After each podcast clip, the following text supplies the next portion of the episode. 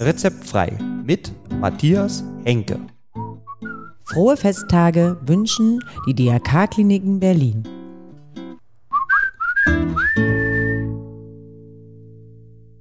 Heute die Aufgaben der Seelsorge. Und damit sage ich wieder mal herzlich willkommen zu einer neuen Folge von Rezeptfrei. Rezeptfrei in der Adventszeit. Ja, wir sind nämlich noch in unserer Miniserie Advent und da geht es heute um das Thema der Seelsorge. Was ist eine Seelsorge? Was macht denn die Seelsorge genau? Wie sieht sowas aus? Wie komme ich da ran? Ja, all diese Fragen, die klären wir heute in einem wirklich netten, freundlichen Gespräch. Und dafür habe ich die Seelsorge der DRK-Klinik in Berlin Westend zu Gast, Christa Burkhardt. Also, wollen wir doch einfach mal starten. Ich freue mich sehr, dass Sie sich die Zeit genommen haben und heute bei uns sind und sage herzlich willkommen bei Rezeptfrei, Frau Burkhardt. Hallo. Genau, heute, wir reden über Seelsorge. Was kann ich mir denn unter Seelsorge eigentlich vorstellen? Was, was sind Ihre Aufgaben? Also meine Aufgaben hier im Krankenhaus im, im Westend sind, dass ich vor allen Dingen für die Patienten da bin, aber auch für die Angehörigen, auch für die Mitarbeitenden ausdrücklich mhm. ähm, und auch so für andere Dinge im Haus zur Verfügung stehe. Ich moderiere zum Beispiel ethische Fallbesprechungen und, und solche Dinge. Mhm. Ähm, genau. Okay, dann, dann gehen wir mal ins Detail. Also was, was, mit was kann ich mich denn an Sie wenden als Patient, als Angehöriger oder als Mitarbeiter? Ähm, mit allem, was sie auf dem Herzen haben. So. Also bei Patienten, manche wollen auch einfach einen Besuch haben, um mal zu plaudern, weil sie alleine sind und sonst mhm. keinen Besuch bekommen. Manche stecken in einer tiefen Krise. Mhm. Ähm, gar nicht unbedingt nur wegen Krankheit, aber das ist natürlich immer ein großes Thema, ne? die, die Krankheit überhaupt, ähm, mhm. was auf sie zukommt, gerade wenn sie eine schwere Diagnose bekommen haben. Ähm, aber manchmal sind es auch ganz andere Probleme, die sie umtreiben. Mhm. Naja, klar. Und die Krankheit selber ist ja oft, aber es ergibt sich ja auch Probleme drumherum, ne? Ganz genau. Mhm. Ja. Und Mitarbeiter? Ähm, und Mitarbeiter ähm, können Sie auch mit allem ähm, an mich wenden, was Sie bewegt. Ja. Äh, medizinisches Personal hilft immer lieber gerne, als dass sie geholfen bekommen. Deswegen ja. ähm, ist es immer gar nicht so häufig, dass ich da, ähm, dass sie auf mich zukommen, obwohl es das durchaus gibt. Mhm. Ähm, aber ich gehe halt oft in die Dienstzimmer, frage, wie es denen geht, dann haben wir zumindest so ein Tür- und Angelgespräch. Ähm, und sie wissen, dass es mich gibt und dass sie mich im Notfall ähm, auch ansprechen mhm. können. Mhm. Sie sind jetzt hier an den DRK-Kliniken Berlin-Westend tätig, ne? Genau. Sind Sie denn hier bei uns fest angestellt oder? Ähm, mein Anstellungsträger ist die Kirche, also ich mhm. bin evangelische Pfarrerin ah, okay. und bin insofern bei der Kirche mhm. auch angestellt. Genau. Und finanziert werde ich zur Hälfte von der Kirche und zur Hälfte von den DRK-Kliniken. Mhm. Aber ich kann mich auch an Sie wenden, wenn ich nicht evangelisch bin? Ja, absolut. Okay. Genau. Also das ist für mich persönlich, ist das so mein Hintergrund, den ich mitbringe und auch ähm, dass mein Glaube ist auch das, woraus ich meine Kraft schöpfe. Mhm. Aber ähm, ich gehe zu allen Menschen grundsätzlich, völlig unabhängig von Religionen, Konfessionen oder eben auch gar nichts. Mhm. Okay. Und wie, wie läuft das, wenn ich also ähm, Bedarf habe, mit Ihnen zu reden? Also rufe ich Sie an oder schreibe ich Ihnen eine Mail oder sage ich der Schwester vielleicht Bescheid, wenn ich Patient bin? Oder? Ja, genau. Ja? Ja, also es hängen überall ähm, auf den Stationen Plakate von mir und ich habe auch einen katholischen Kollegen, mhm. ähm, der ähm, mehrere Krankenhäuser bedient, aber so zweimal in der Woche hier im Haus ist. Mhm. Ähm, und da stehen unsere Nummern und Mailadressen drauf. Das geht, geht beides. Ähm, für die Patienten, die bettlägerig sind, die kriegen die Plakate eben oft gar nicht zu sehen, aber ah. die können dann übers Personal uns anfordern. Ja. ja. Und dann kommen sie direkt ans Bett zur Station? Genau. Also ich gehe sowieso auch, auch wenn ich gar nicht angefordert worden bin, ähm, immer mal über die Stationen und ähm, bringe mich so ins, ins Bild und ins Ohr mhm. ähm, und, und frage auch mal, wer, was, was sie denken, wer Bedarf haben könnte von mhm. den Patienten. Genau. Und so. dann, und dann gehe ich eben in die Zimmer.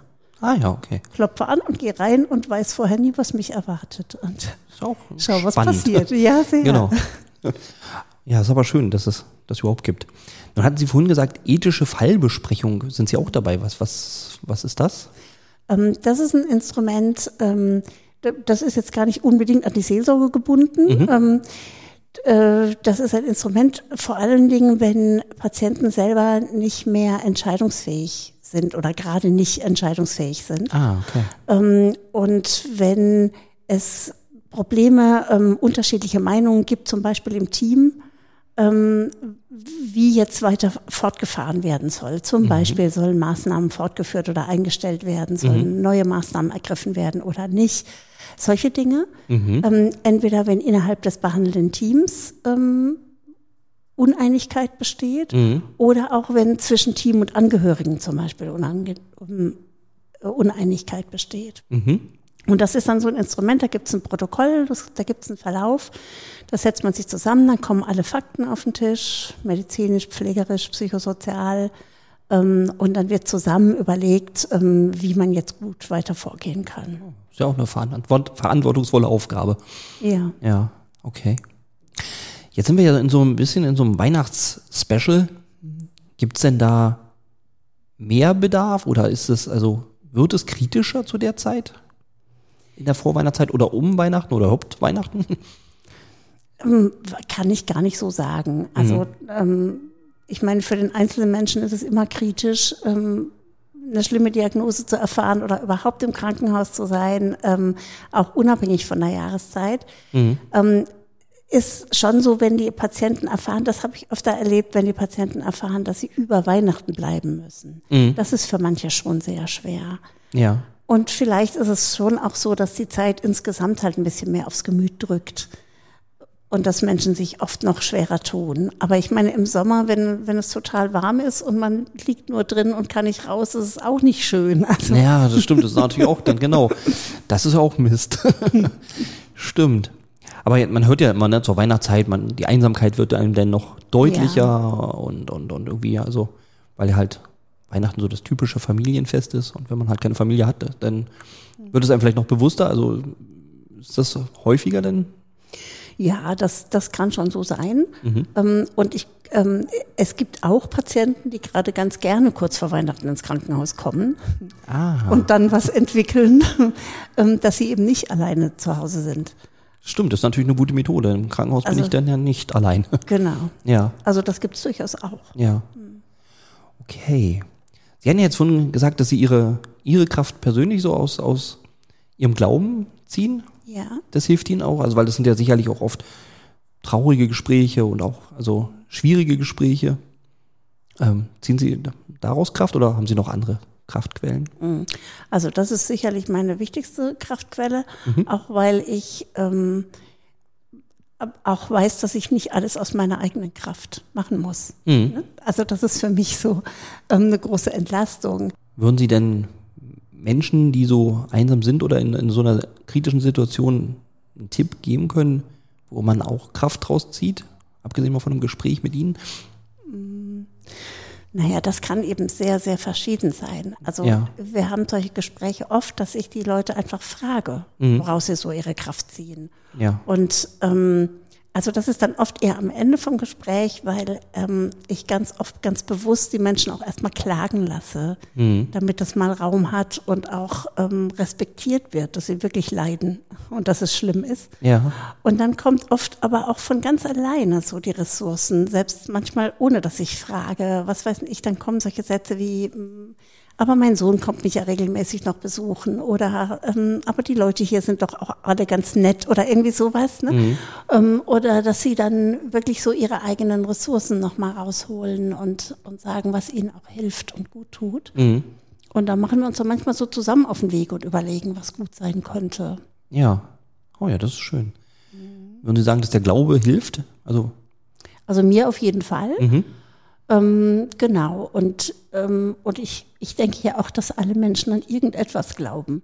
Ja, ja? Ne? Genau. Vielleicht nicht so an Gott, wie ich das tue, aber, aber man glaubt ja an was. Und ich glaube, mhm. dass, ähm, das ist schon etwas, äh, was einem dann auch hilft und einem vorwärts bringt. Ja. Und es kann eben auch gut sein. Ich meine, die, ähm, viele Dinge sind einfach schlimm für einen persönlich und in der Welt überhaupt. Das sieht man ja im Moment auch überall eben. Mm, das stimmt. Ähm, dass man darüber auch klagt und das ausspricht, aber dass man eben auch auf das Schöne schaut, Ja. was, was passiert, was einem widerfährt oder sich auch selber schön macht. Also Mhm. mir hilft es eben auch gerade in dieser jung, dunklen Jahreszeit, mir dann zu Hause eine Kerze anzuzünden oder es mir eben nett zu machen. Ja. Genau, Das- damit man ein bisschen, bisschen Wärme, ein bisschen Licht hat. Ganz genau, Ja, ganz genau. schön. Ja, prima. Ich glaube, ich habe einen guten Einblick bekommen, was Ihre Aufgaben so sind. Habe ich irgendwas Wichtiges vergessen? Ähm, ich wüsste jetzt nicht. Na denn, dann kann ich nur sagen, ich danke Ihnen, dass Sie sich für uns die Zeit genommen haben und dass Sie bei mir waren, Frau Burkhardt. Sehr gerne, hat Spaß gemacht. Danke. Danke, dass Sie wieder dabei waren. Das war der Podcast Rezeptfrei der DRK-Kliniken Berlin mit Matthias Henke. Mehr Informationen erhalten Sie unter www.drk-kliniken-berlin.de. Abonnieren Sie gerne diesen Podcast. Rezeptfrei erscheint alle zwei Wochen neu.